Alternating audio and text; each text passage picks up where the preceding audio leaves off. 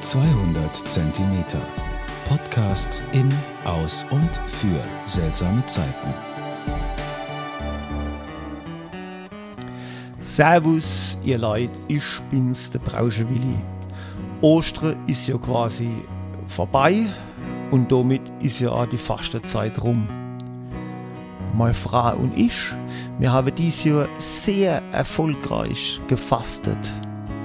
Wir haben nämlich mal aufs Meckern verzichtet und haben Meckern-Faste gemacht. Das war sehr interessant. Wir haben einfach mal uns gegenseitig nicht angemeckert. Wir haben nicht über andere Leute gemeckert. Und wir haben auch nicht an der Gesamtsituation rumgemeckert.